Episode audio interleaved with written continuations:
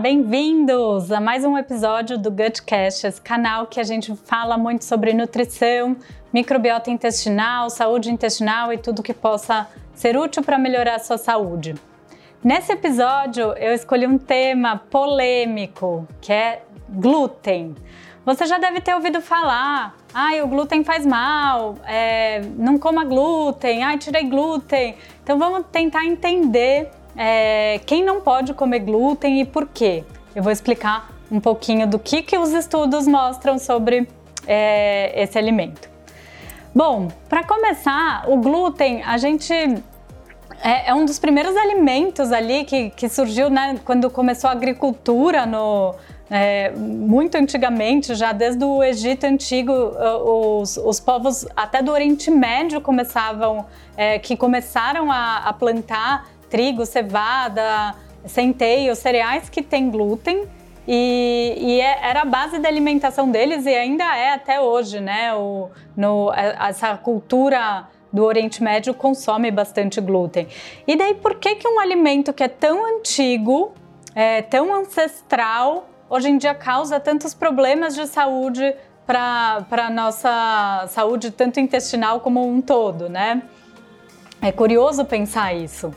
É bem curioso, né? Até pensando porque é uma coisa que, como você falou, tá desde o começo, desde os primórdios, faz parte de difícil estimar, mas acho que mais da metade do, dos pratos ou dos alimentos, devido à matéria-prima deles ou dos principais componentes deles conter glúten, acaba contendo glúten também. Todo mundo consome e por alguma razão, para algumas pessoas, não é a melhor coisa, né?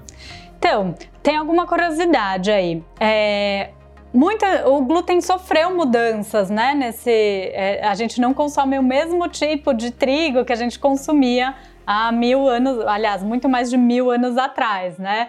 É, então ele, ele é um cereal que houve mudanças tanto no, de como a gente planta, da, da terra, de tudo, de compostos que utiliza para conservação. Então, a, todas essas mudanças foram alterando aí a composição do cereal e, e também o consumo excessivo, como você acabou de falar, isso também pode ser um problema, né?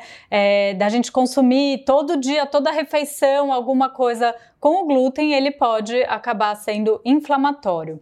Mas afinal, o que, que é o glúten? Legal. Né? O glúten, ele é, um, é uma proteína presente em alguns cereais. Então, principalmente trigo, cevada, centeio, malte, e esses são os principais cereais que, que vão ter glúten. A aveia, às vezes, pode sofrer um processo que a gente chama de contaminação cruzada, ou seja, ela ser manipulada em locais que foram utilizado, manipulado glúten. Então, por isso que ela fica naquele intermediário ali, por isso que a gente encontra aveia sem glúten é, para ser vendida, que é quando o fornecedor tomou todos os cuidados de não misturar com algum outro cereal que tenha glúten, mas ela por si só não tem na sua composição glúten. então, o glúten ele é uma, uma proteína em comum desses cereais, né? E, e, daí a gente tem vários alimentos que vão glúten, porque vários alimentos vão trigo, principalmente, como bolo, massas, pães, biscoitos, tortas, tudo que envolve é, a, a, farinha de trigo aí vai, vai ser alimento que tem glúten ou que tem a cevada, por isso que a cerveja tem glúten, ou que tem a malte, por isso que de bebida alcoólica o uísque também tem glúten. Então, tudo que utiliza algum desses cereais são alimentos que contêm glúten. E por que que eles sempre vêm descrito ali na embalagem? Não sei se você sabe, mas tem uma doença que chama doença celíaca que a pessoa não pode comer glúten, nem contaminação com glúten, nem nada de glúten. Essa é uma doença autoimune, então nosso sistema imune ele fica ativado ali é, e, e, ele vai ser ativado quando é, entra em contato com a proteína glúten tá? E daí nessas pessoas é, que têm essa doença autoimune, elas não podem comer glúten em hipótese alguma, porque isso vai gerar um gatilho de inflamação e, e o, o sistema imune começa a atacar tanto o intestino como é, principalmente ali o intestino, mas vai gerando uma inflamação que acaba é, prejudicando a saúde do paciente. Então, o tratamento para o paciente celíaco é não comer glúten. Ponto final. Ponto final. Ou seja, tem que ficar esperto mesmo. Acho que até por isso que tem essa lei, né? De de fato avisar. Não é, é pequeno, né? É até meio que grande quando contém glúten, está escrito nas caixinhas, nas embalagens. Ou seja, é uma coisa que, essa, que esse paciente, essa pessoa que tem esse, essa doença, tem que ficar bem ligada, né? Sim, é, daí é super importante, porque para ela é, é, importante não comer e nem, como eu falei, contaminação cruzada. Nem se é, você tem aveia que não tem glúten e ela foi manipulada num, num, em algum lugar que tenha manipulado alguma coisa com trigo, daí essa, é, o doente celíaco também não pode entrar em contato de maneira alguma. Tá? Olha só, que complexo, né? Então, assim, a doença celíaca ela tem uma, uma predisposição genética que a gente avalia é, alguns genes, como o HLA-DQ8 e DQ2 também. Isso a gente consegue ver em teste genético e, pasmem, 40% das pessoas têm alguma variante para a doença celíaca. Nossa, quase a metade? É. é só que não quer dizer que se você apresentou alguma variante nesses genes, é, você vai desenvolver a doença celíaca ou não. Eu, por exemplo, tenho uma variante e não tenho doença celíaca, tá? Só que são pessoas que, obviamente, têm uma predisposição. Se juntar com fatores ambientais, com uma alimentação muito rica em glúten, muito estresse, uma microbiota alterada, você vai ter maior chance de desenvolver e expressar é, essa alteração aí genética. Vale né? a pena fazer esse teste, fazer esse exame para ver se tem essa questão com o glúten ou não? Se você tem sintomas, que eu já vou descrever quais são, vale a pena sim fazer o, é, o teste genético para saber se você tem. Mas para diagnóstico da doença celíaca, não basta só o teste genético. Como eu falei, é, nem todo mundo que tem a variante vai desenvolver o glúten. Então, para fazer o diagnóstico, a gente mede também algumas, alguns anticorpos no sangue, como antiendomísio, antigliadina. Então, a gente mede isso com o exame de sangue. Mede também a quantidade de GA, que é outra mensuração que a gente faz para fechar o diagnóstico.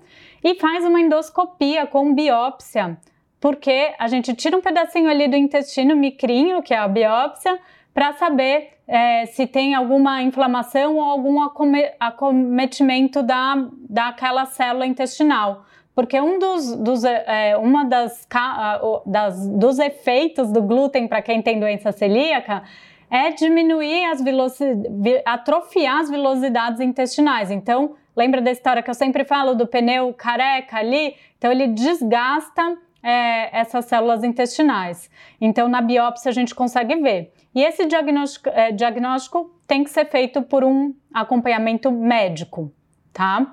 Então, se você. E quais são os sintomas é, que a gente pode desconfiar ali de doença celíaca? Então, ao consumir glúten, ter é, dores abdominais, uh, ter gases, distensão abdominal, às vezes diarreia, às vezes até prende o intestino, e também algumas deficiências nutricionais, como é, deficiência de vitamina B12, vitamina D, é, ferro. A gente também consegue avaliar isso. Pode ser porque, como atrapalha ali as células intestinais, atrapalha a absorção de alguns nutrientes importantes.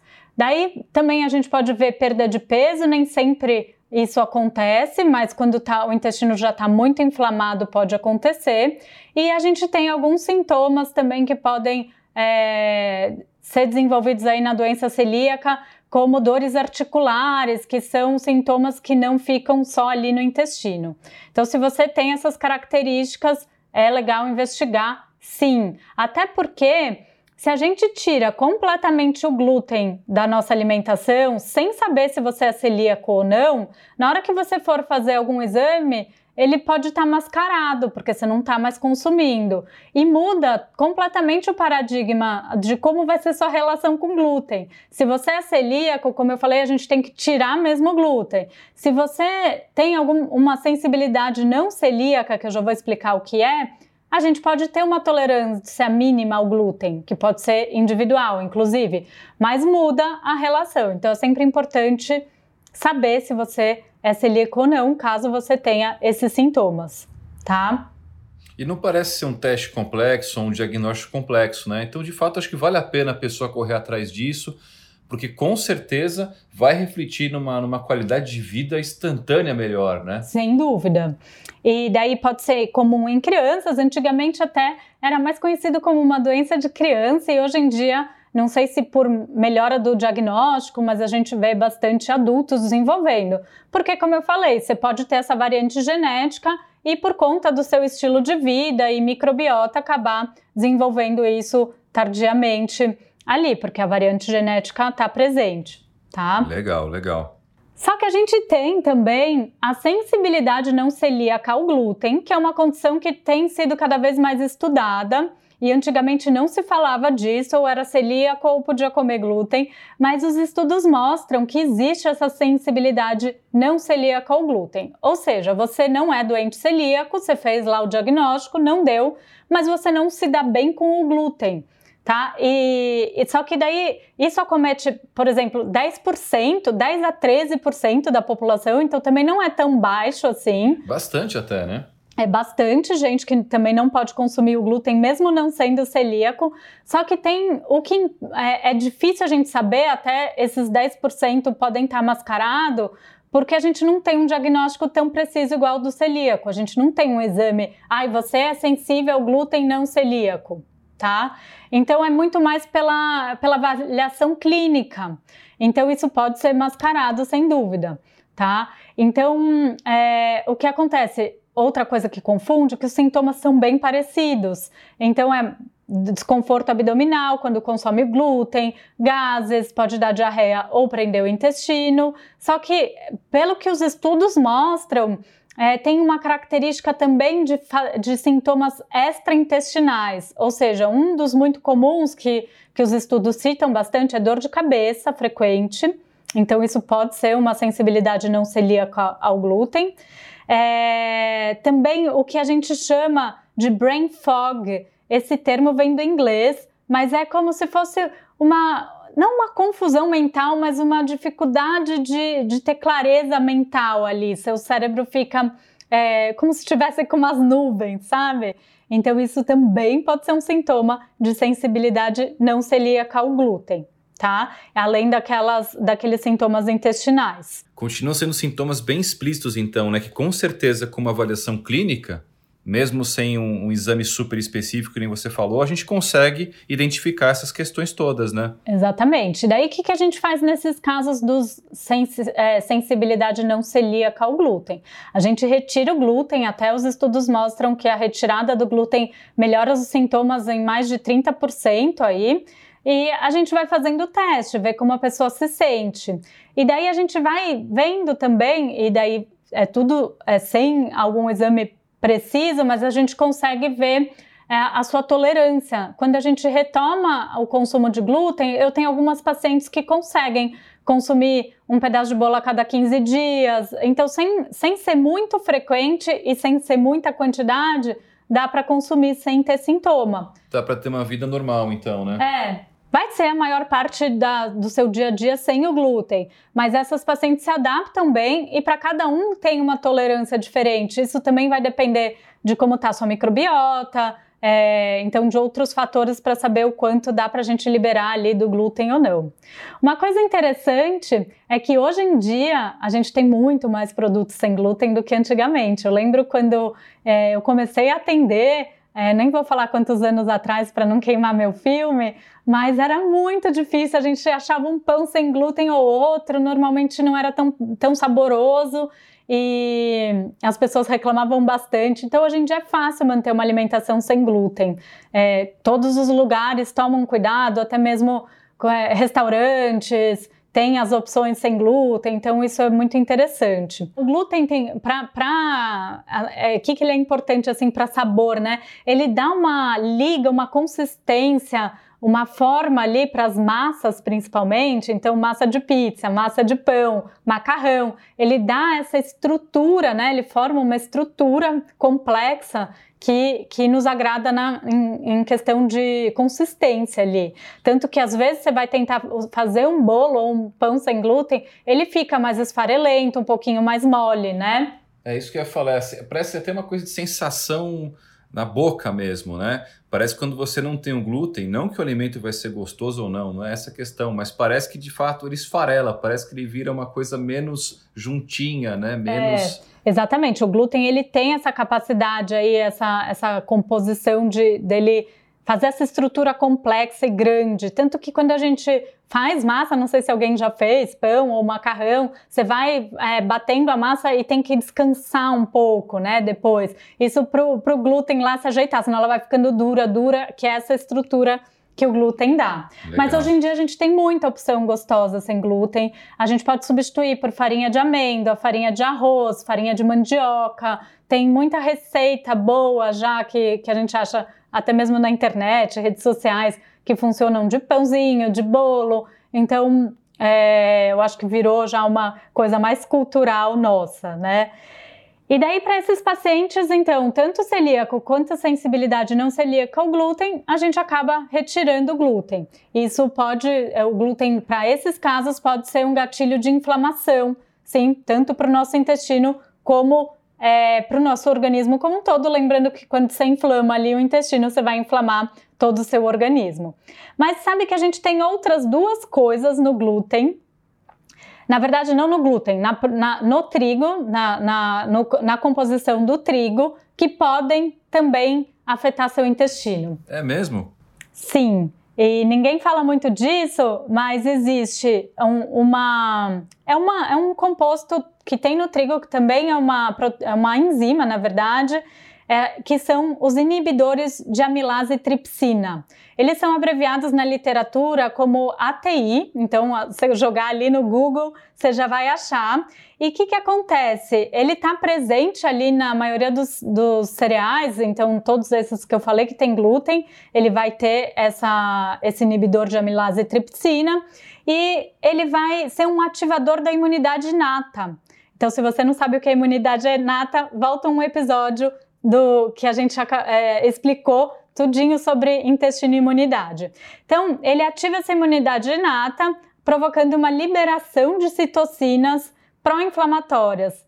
E ele vai se ligar, também falei no episódio de imunidade, a um receptor que a gente tem no intestino, que é o Toll-like receptor 4.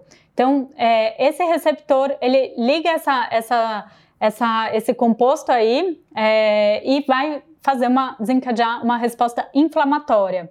Então, para algumas pessoas também, é, ele pode prejudicar nesse sentido. E quem vai se prejudicar mais dessa, desse composto do inibidor de amilase de tripsina são principalmente pacientes com doença autoimune que não necessariamente seja doença celíaca, mas às vezes você tem alguma outra condição autoimune e, e isso pode ser um gatilho para é, inflamar ainda mais seu organismo, tá?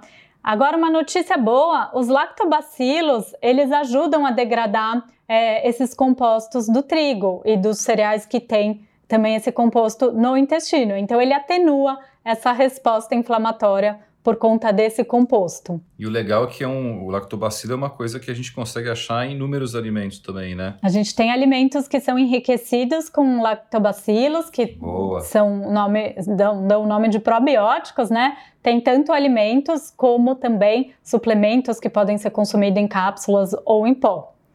Tá? Então eles ajudam a melhorar isso. E, e daí os sintomas também, de novo, são parecidos, né? Porque quando a gente tem essa cascata mais inflamatória no intestino, causa às vezes desconforto, às vezes gases, e, e esses efeitos também extra-intestinais, como as dores de cabeça, é, algumas sensibilidades de pele também. Então, o ruim é que todas essas condições têm os sintomas meio parecidos. Então, o primeiro passo é saber se você é celíaco ou não. Segundo passo, procurar um profissional para te ajudar a ver se você tem essa sensibilidade ou, ou ao glúten ou esses outros compostos do trigo.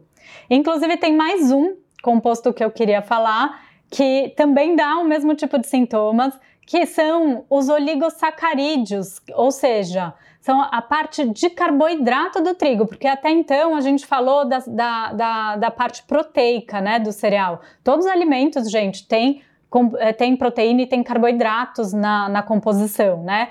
Então, os oligosacarídeos são as fibras encontradas principalmente nos alimentos mais de trigo integral.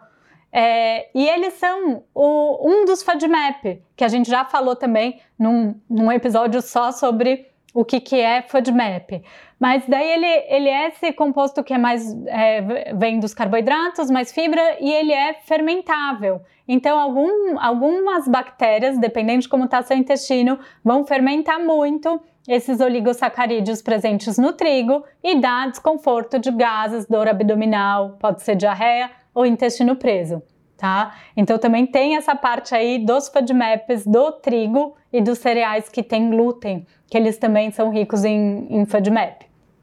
Tá? Então, quando você tá com, com todo esse desconforto, o ideal é que a gente tire, faça o diagnóstico primeiro direitinho, saber o, o, o que, que pode estar tá te causando, se é celíaco, se não é, e que a gente tire esse glúten, se for celíaco, sem volta, se for os outros, a gente vai tirar por um tempo, esperar o intestino desinflamar. Até na doença celíaca também leva um tempo essa, essa diminuição da inflamação, né? Até diminuir toda a cascata de células inflamatórias, recuperar a integridade da, da, das células intestinais. Então, isso leva às vezes até três meses para recuperar. Né, porque os pacientes ficam ansiosos e já querem resultado na primeira semana sem o glúten. E daí a gente faz essa retirada, e para quem não é celíaco, a gente pode pensar em reintroduzir, é, mas não, não cotidianamente, não ser parte da sua rotina nesses casos. Daí a gente consome mais eventual, algum jantar, algum dia que você esteja com vontade de comer alguma coisa que tenha um pouco mais de glúten. É legal, e, e assim, é uma coisa que tem um diagnóstico fácil, é uma coisa que é super importante para o nosso dia a dia, para a qualidade de vida da nossa alimentação e automaticamente do nosso corpo e por aí vai.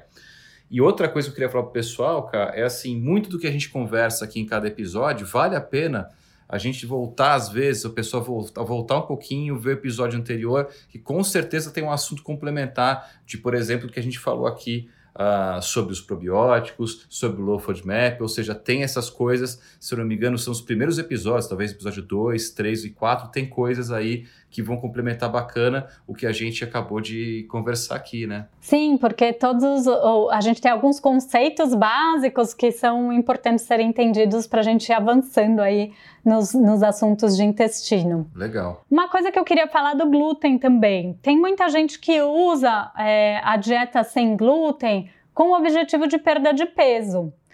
E, e funciona? E é essa que eu ia falar. E aí, o que, que vocês acham? Funciona? Na verdade, assim, se você tirar o glúten, ele acaba sendo é, presente em cereais que têm bastante conteúdo de carboidrato, né? Então, se você tirar Uh, se você come, tem uma alimentação super rica em farinha refinada, pão branco, é, macarrão, bolacha, um monte desses carboidratos refinados que não são bons para ninguém, é, se você acaba tirando isso da sua alimentação, muito provável que você emagreça. Outra coisa, o glúten, às vezes, quando consumido em excesso, ele também pode provocar um pouco de retenção de líquido. Então, na hora que você tira, você também dá uma desinchada legal. Olha que legal. Só que não adianta você tirar os seus é, alimentos fontes de glúten e trocar por carboidrato simples sem glúten para perda de peso, né? Que eu tô falando. Tá. Então, por exemplo, ah, então eu não vou mais comer o cookie que eu comia todo dia, só que eu vou comer o cookie sem glúten. Eu não vou comer mais macarrão, mas vou comer macarrão sem glúten. E daí, mesma coisa, os pães, os pães sem glúten, e eu vou procurar um que não tenha muita fibra. Daí você vai engordar da mesma maneira, porque daí a gente já entra numa quantidade de carboidrato de mais refinado, porque tanto faz se é do trigo ou do arroz ou de qualquer cereal que seja, se ele for refinado, e quando a gente fala refinado, são substâncias que não têm, que passaram por um processo de refinação e não tem fibra. Então, quanto mais farinha miudinha ali, mais refinada ela vai ser.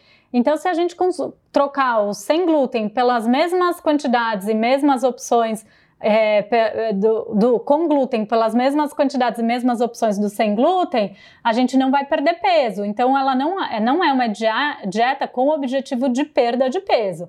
Mas daí, se você não tem problema nenhum com glúten, vamos supor que você pode comer, não tem variante genética, não tem sintoma nenhum, não tem nada, e você coma glúten na sua alimentação. Eu também dou a mesma dica. Procure é, alimentos que vão ter maior conteúdo de fibra, que não use também o glúten o dia inteiro em todas as refeições. A gente sempre fala por aqui a importância de ter uma variedade na alimentação, não ficar ali só com, com os mesmos alimentos. É, então varie, não precisa comer todos os dias e procure os que têm maior conteúdo de fibra para eles terem um menor índice glicêmico. Não tá? adianta ser radical, né? Então é sempre um ajuste fino. Tira um pouquinho dali, mas não pode eliminar tudo aqui, ganha um pouquinho lá. Não tem essa fórmula também, obviamente, cada pessoa vai ser uma pessoa, importantíssimo o acompanhamento de uma profissional. Sim. Né? Mas para essa questão de perda de peso, realmente a retirada do glúten acaba não sendo eficaz, eficaz. por si só, e sim um equilíbrio ali da sua alimentação como um todo. Bacana. E por uma época virou muita moda, né? Tirar o glúten é, para perda de peso. Mas vocês viram nesse episódio que a gente tem muitas questões importantes aí para a retirada do glúten, que são essas sensibilidades ou doença celíaca, que, que vale a pena a gente tirar como saúde mesmo, para desinflamar, para você ter uma melhora da saúde. Sempre legal acompanhar os exames de vitaminas, minerais, igual eu falei lá no início, porque às vezes o consumo do glúten altera tanto o intestino que acaba prejudicando a absorção de algumas vitaminas e minerais. Bacana. Tá? Então é isso sobre o glúten. É, vamos então é, sempre ter um acompanhamento para saber se você tem algum desses sintomas que eu citei. É importante sim investigar para a gente saber direitinho o que está acontecendo no seu organismo para ter a melhor dieta específica para você tá bom? Então não usa a dieta do seu colega ou, ou alguma coisa parecida, porque a gente pode estar tá mascarando alguns fatores importantes sem saber o que está acontecendo de fato com você, tá bom? Então, a gente se vê no próximo episódio.